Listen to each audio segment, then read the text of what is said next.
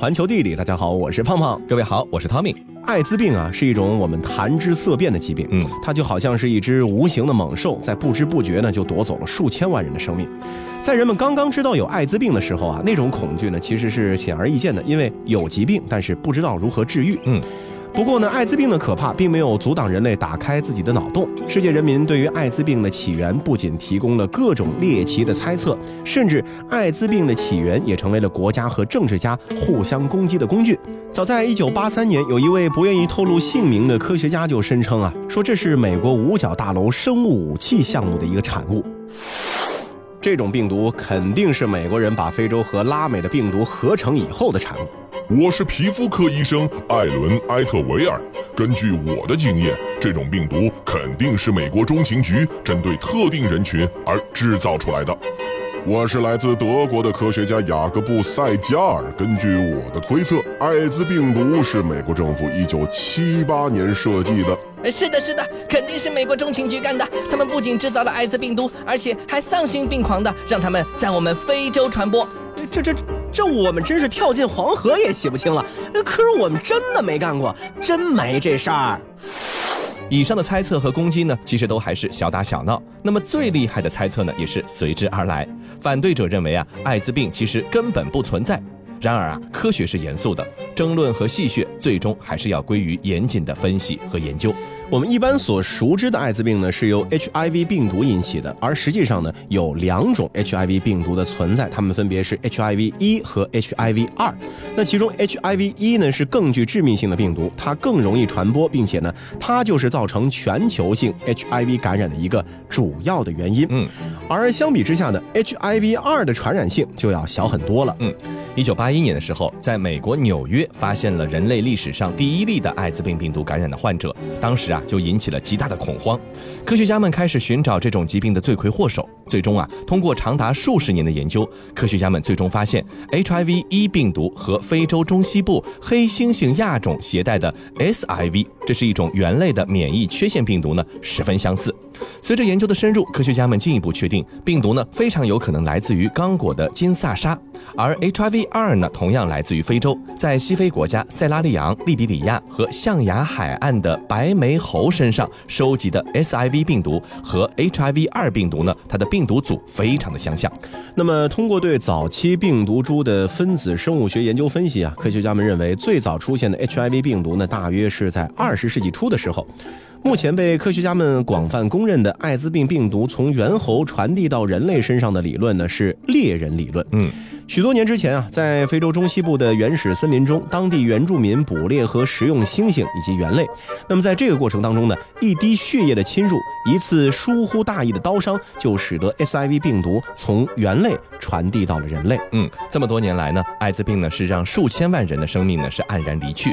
比起探索它的源头，如何更好的防治艾滋病呢？或许就是我们更值得关注的一个问题。因此，一旦有关于这个防控艾滋病工作方面的新进展，都会引起全世界的关注。这不，在今年八月份，就有这样一条消息轰动了全球。美国强生公司宣布，HIV 疫苗临床试验结果显示，志愿者百分之一百产生抗体。哇，终于等到这一天了，人类又赢了！明年的诺贝尔医学奖不用让评委们费心了，就他了。然而，就在一天之后，冷静下来的人们发现啊，事实其实也不是这么回事儿。时间回拨到二零一七年的七月二十四号，在法国巴黎召开的第九届 IAS 艾滋病科学会议上，美国强生公司子公司杨森制药公司以口头报告的形式对外宣布，在一项早期人体临床试验中，他们测试了一款针对艾滋病的马赛克疫苗。结果显示，三百九十三位健康志愿者百分之一百出现了抗体反应，而且有较好的耐受性，也就是说没有明显的副作用。嗯，美国强生公司的这个阶段性的研究成果呢，确实值得关注。但在获得更多的实验数据之前，做出艾滋病疫苗真的要来了这样的判断呢，其实还为时过早。一场国际学术口头报告在十多天后，经过全球媒体的发酵，引发了公众的关注。但事实上，我们人类对抗艾滋病的斗争还有很长的路要走。其实从人类的诞生开始，生活和发展呢就一直是伴随着行走的。呃，不论是人类离开非洲前往世界各地，还是古丝绸之路往来的各国的商人访客，走永远是一个永恒的主题。嗯，那随着人类文明的进步啊，各种各样的车呢也是走进了我们的生活，走就变得不再那么艰难了。丝绸之路上的重镇敦煌，曾经是商队往来异常的繁荣。在这里啊，今天的人们都可以窥见一部微缩版的。车辆史，行走小百科。中国是最早使用车的国家之一。相传，中国人大约在四千六百年前的黄帝时代就已经创造出了车。隋唐以后，随着骑马和坐轿的兴起，车呢就逐步退出了出行工具的主流。在今天的敦煌石窟中有五十多个洞窟，保存了北魏到元代的各种车辆一百六十多副。那么，特别是伴随供养人画像出现的牛车和马车，它们都形象地反映了公元五到十世纪中国的车辆史。中国古代的车的种类啊是非常多的，市名里呢就举了二三十种。至于车的各部位名称，古人呢也是赋予了其丰富的象征意义。宋人陈祥道的礼书对此事做了一个全面的解释：车之制，向天以为盖，向地以为舆，向斗以为杠箍，向二十八星以为盖宫，向日月以为轮辐。这段话呢是形象的表述了古时候车的一个样式。嗯。敦煌的隋代壁画中的牛车形制呢，就是这个穹顶车盖、方形车舆，四周呢是有枕的，前面有车窗，人呢通过车后的门或者软帘上下车。初唐壁画中的供养人呢，坐的就是牛车。这个时期的牛车车舆呢前后长，有圆卷形的大篷车盖，四周呢有枕，枕的前后呢有车窗车门。当时呢，关于车盖的大小也是有规定的，等级越高，这车盖呢也就越高。那说到古代驾车用到的牲畜，最早的时候呢，使用的是牛，后来呢，渐渐的用马来取代牛，但是仅限于权贵阶层，普通人呢还是用牛驾车。嗯，敦煌有一幅晚唐的壁画中呢，是描绘了宋国的河内郡夫人宋氏的一个出行状况。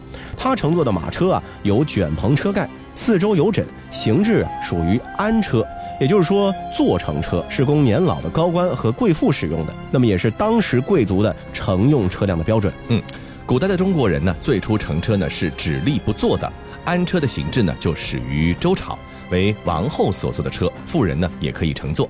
到了汉代呢，安车逐渐盛行了，乘车者呢也不明确的区分男女。一幅五代时期的壁画就描绘了回鹘公主出行时候的马车，这架马车呢是那个时代常见的一种安车，依然是双辕双轮单马，车身比较长，想来呢乘坐也会比较的舒适一些。那让我们接下来把目光啊再聚焦到近现代的敦煌，看看此时的车又有了什么样的变化。一九零八年，法国人伯希和和他的探险队在莫高窟拍摄了马车的照片。那这时的车结构啊和一千年前相同，双辕车舆立棚，但是啊装饰已经变得极为的简单了。外面呢大多覆盖着蓝布作为幔帐，前面呢挂一个帘子。到了一九四零年代，在国立敦煌艺术研究所成立初期，从莫高窟到敦煌县城采购日常用品，还使用着和千年前壁画中形制相同的简化版的牛车。职工休息日进城办事呢，大都是徒步往返。嗯，那么在一九四六年三月十号啊，敦煌艺术研究院上报教育部的相关的一个报告中就说了，计划要购置汽车一辆，理由是本所僻处绝色，四十里内无人烟，日用供应必须取给于城市。过去仅以驴马为唯一交通工具，一来一往必须二日。暑则经戈壁烈日，冬则有风沙，往往断绝交通。就没车已经不行了。是的啊，这可能补给就运不上。那么再来看一看当代的敦煌。建国初期的时候呢，边城敦煌照旧是用着和千年前同款的牛车马车。敦煌文物研究所呢也不例外。不过啊，有三十多人的文研所日子紧巴，只有一辆马车。嗯，在一九五三年的国庆节，敦煌文物研究所到玉门油矿举办了敦煌艺术展。为期三天的展览结束之后啊，文研所组织画家们前往榆林窟临摹。当时呢是在安西，也就是今天的瓜州，雇了几辆只有车厢没有棚盖的马车去拉运画具和生活物资。从安西到榆林窟短短八十多公里呀，马车是走了整整的两天。嗯，到了一九五四年啊，文化部呢拨给敦煌文物研究院一辆美式吉普车。从此呢，地处偏僻的敦煌文物研究所的交通工具开始渐渐的和现代社会接轨。那如今啊，牛车、马车在敦煌已经完全失去了实用功能，只有为数不多的几辆大车被当做标本一样陈列在阳关古董摊等等的地方，供人们怀旧。敦煌壁画中的牛车、马车就这样在敦煌一路走了千年。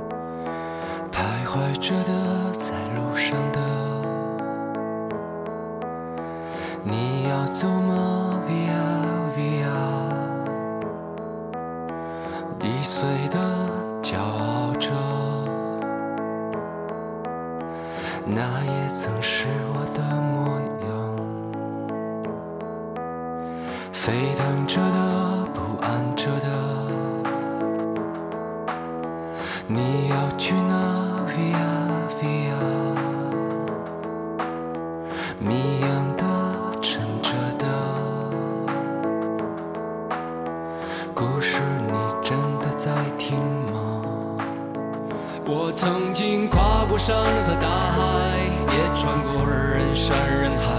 我曾经拥有着的一切，转眼都飘散如烟。我曾经失落、失望、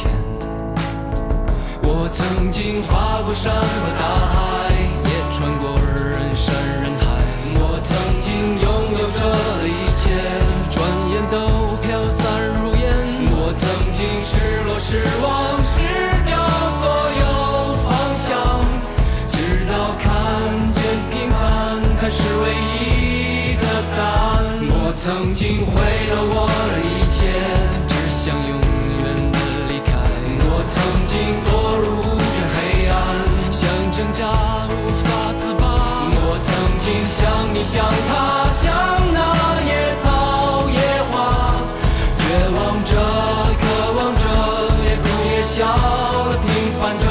我曾经跨过山和大海，也穿过人山人海。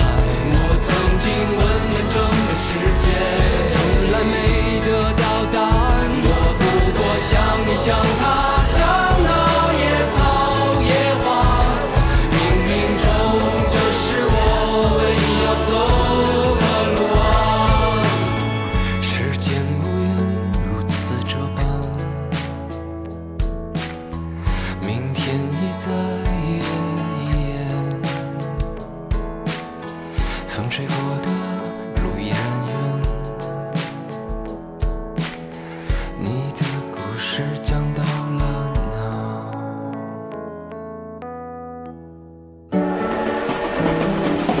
环球地理，欢迎回到环球地理，大家好，我是胖胖。各位好，我是 Tommy。随着交通运输工具的发展，马车呢已经成为了一种怀旧的象征或者历史的载体。新型交通工具中呢，有一些成员还成为了一些亮丽的城市风景。你比如说伦敦的双层巴士。世界真奇妙。双层巴士就是双层的公共汽车。红色双层巴士第一次驶入伦敦是一九五四年，当时它有个响亮的名字，叫做路主。路主替代了在伦敦已经使用多年的电车，它采用传统底盘前置发动机，驾驶室在发动机右侧，底层车厢尾部完全开放。伦敦呢是一个有着悠久历史的城市，很多街道呢十分狭窄拥挤。那当时的有一些有轨电车呢，就妨碍了其他交通工具的弊端，也是愈发的凸显起来。伦敦市政府呢推出了双层巴士之后，就很好的解决了这样的一个道路拥挤的交通问题。统计显示啊，在一九五六年到一九六八年间，一共有两千七百六十辆双层巴士投入使用。那英国媒体呢就把这样的一个路主呢称之为叫做未来的公交车。在那个时期啊，路主就被认为是有着轻巧的身形和革命性的设计。至于为什么选择红色为车身的颜色，到现在呢也没有人能够真正的解释清楚。也许呢，只是为了给灰蒙蒙的雾都伦敦增添一抹亮色而已。嗯，那么乘坐这个红色双层巴士啊，几乎是所有在伦敦旅游的人的必做的一件事情。嗯，但是啊，与其在那少的可怜的几条观光路线上大排长龙，还不如啊去伦敦运输博物馆亲眼见证服役超过五十年的红色老兵，这可能呢更能够让你和红色双层巴士来一个近距离的接触。是的，在游览这样的一座运输博物馆之前，可能你会猜想一下，它也许就是一个比较乏味的大车库，嗯而装着一些巴士、出租车、有轨电车、无轨电车、火车头和地铁车厢。那么那些象征着现代文明的交通工具呢，可能就会被机械的陈列在一起，就像石头一样的生硬而冰冷。嗯，那实际情况是啊，你如果进去了，一定会感觉，哎呀，完全是出乎意料，因为他们都是活着的啊，这个“活”当然是打引号的，在精密的电脑程序控制下运行的也非常的井然有序。咱们来具体的看一看啊，在这个博物馆里面呢，参观者可以通过触摸屏和他们进行交流，也就是这个展览品，嗯甚至像个爱打电动的孩子一样，借助模拟器来驾驶一列火车，过一把当列车长的瘾。博物馆的总监山姆·姆林斯说啊，如今的馆藏呢已经是翻新之前的三倍多了。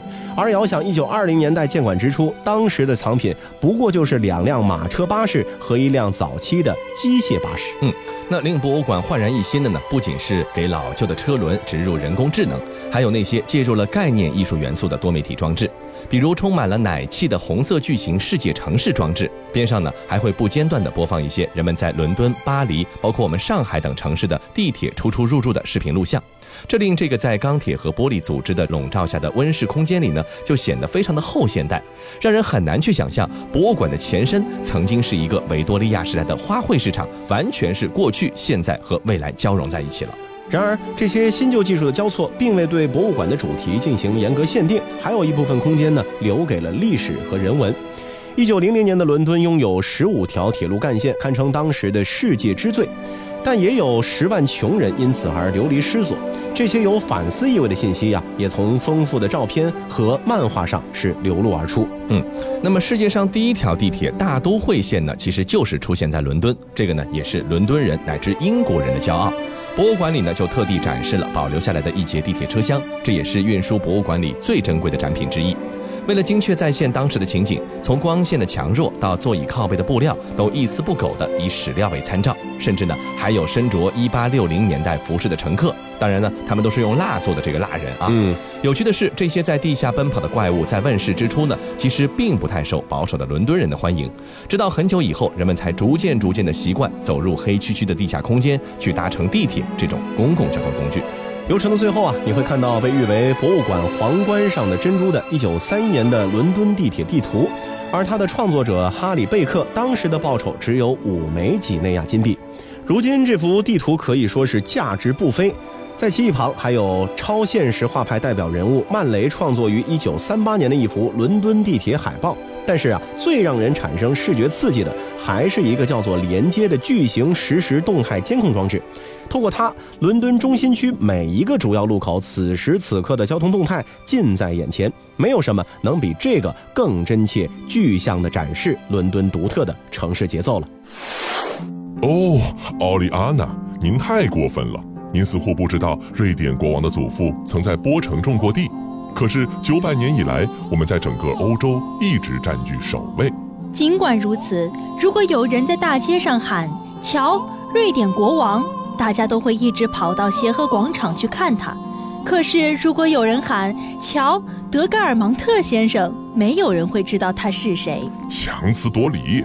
呃，此外，我还不能理解，既然布拉邦特公爵爵位已经转入比利时王室，您怎么还不死心啊？你这是在读什么书啊？什么乱七八糟的？这你都没听过？普鲁斯特的《追忆似水年华》呀？哦哦哦，那本书啊，那就不奇怪了。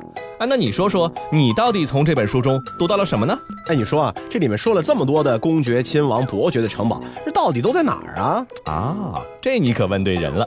小说里提到了布拉邦特公爵的领地，而布拉邦特公国正是比利时部分地方的旧称。比利时的城堡，那可真的是别有一番风味儿的哦。既然别有一番风味儿，接着呢，咱们就来说三个典型代表。嗯第一个是海克斯城堡。海克斯城堡是布鲁塞尔到哈塞尔特途中的一座城堡，城堡主人呢是一位伯爵，目前啊还和家人住在里面。嗯，这座外表低调、并不十分华丽的城堡，大约是建于18世纪70年代。最初呢是为烈日亲王主教弗朗兹·卡尔所建。亲王主教不爱老待在王宫里面，他把这里呢作为乡间别墅，没事儿就来小住怡情。城堡中离主宅最近的呢是一个中国花园。一个四角小凉亭，一尊当年外国人眼中的佛陀，这手和头呢还是活动的，充满着喜感。除了中国花园、果蔬园、玫瑰园之外，城堡主人呢在更远的外围别出心裁地建了一个英式花园。英式花园的特点呢，主要是起伏的地势、高树、绿草地，既野性又循顺，像是一片经过精心布置过的森林一般。城堡里的每个房间的布置都不一样，有一个房间呢是满满的中国风，壁画大都是清末匠人所画，出口到西方的。城堡的外观跟内饰反差真的是稍微有点大，外部低调温和，内在是庞杂丰富，这也许正是贵族们追求的一种居士文化的表达方式。嗯，接着再来看看第二座城堡，叫做拜加登城堡，在布鲁塞尔市区的外围，距离市中心大广场仅仅九公里的地方，有一个叫拜加登的城堡。一年一度的鲜花节正是在这里如火如荼的举行。这座弗拉芒文艺复兴风格的建筑呢，是建于17世纪，被宽阔的护城河环绕。左侧的城堡主楼是这里最早的一座建筑，大约建于1347年。从这里可以俯瞰整座城堡以及周围的地区，甚至你还可以看到原子塔以及布鲁塞尔市区的地方。城堡主体是以红砖为主要的建材，裸露的砖红色也成为了城堡的一种特色。城堡建筑风格呢，一看啊就是防御工事型的。要想进入到城堡内部，需要走过五孔桥。布鲁塞尔外围呢有一圈这样的城堡，都是当年受封的贵族为了保卫王室而修建的。这拜家登呢就是其中之一。那如果你赶上了郁金香这种花开放的旺季呀，就会看到整个城堡几乎都成了花的海洋，走到哪里都是肆意绽放的郁金香，而且品种和花色呢根本不会重样。鲜花节大概是在四月上旬到五月中旬，维持一个月的时间。这里虽然曾经是防御前沿，但是完全不像天鹅堡之类的地方，让人不食人间烟火，让你纯粹是只想看一眼，而不会想住在那个地方。拜加登城堡呢，才是那种你来了就不想走的地方。最后我们来说到的是加斯比克城堡，同样以拱卫布鲁塞尔为目的而修建的加斯比克城堡就没有前者那么的幸运了。这座建于十三世纪的城堡，因为同样充当了战略要塞的功能，多次被毁，多次重建，所以现在的城堡建筑大体上呢是新浪漫主义风格。城堡主人维斯孔蒂女侯爵啊是非常的好古，城堡内外的设计、装修和家具款式，在一百年前看起来也都是复古风。城堡的外观呢有着非常浓重的欧洲中世纪的风格。为了逼真起见啊，主人是特地的修建了一些没有什么实际用处的炮塔、城池，还在城墙上挖了炮眼。嗯，也许呢是受到主人生活方式的启发，开放后的加斯比克城堡呢，每年都会联合一些当代艺术家做一些当代艺术的展览。展览的作品呢，因地制宜的布置在了城堡的各个厅堂、房屋，甚至是楼道里，非常的特别。城堡的内部除了自然采光，各种人造光影的布置也是把氛围烘托的恰到好处。相信啊，女公爵倘若在天有灵，看到也会很开心吧。好了，以上就是本期节目的内容，感谢各位的收听，我们下期再见。When I was six years old, I broke my leg. And I was running from my brother and his friends. And tasted the sweet perfume of the mountain grass I rolled down. I was younger then. Take me back to when we found weekend jobs and when we got paid. We'd buy cheap spirits and drink them straight. Me and my friends have not thrown up in so long. Oh, how we've grown. But I can't wait to go home. I'm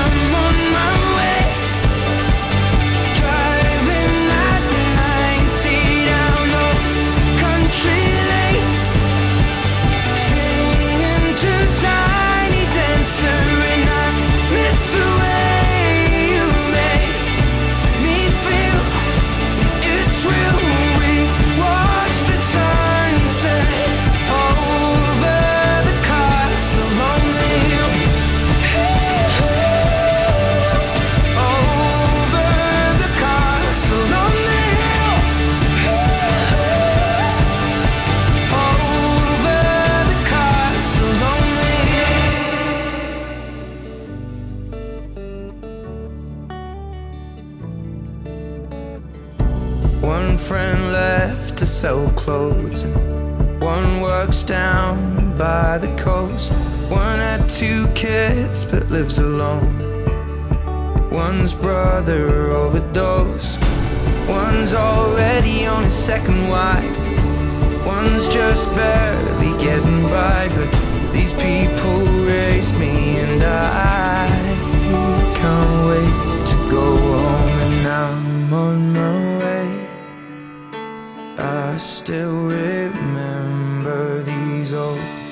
tree lanes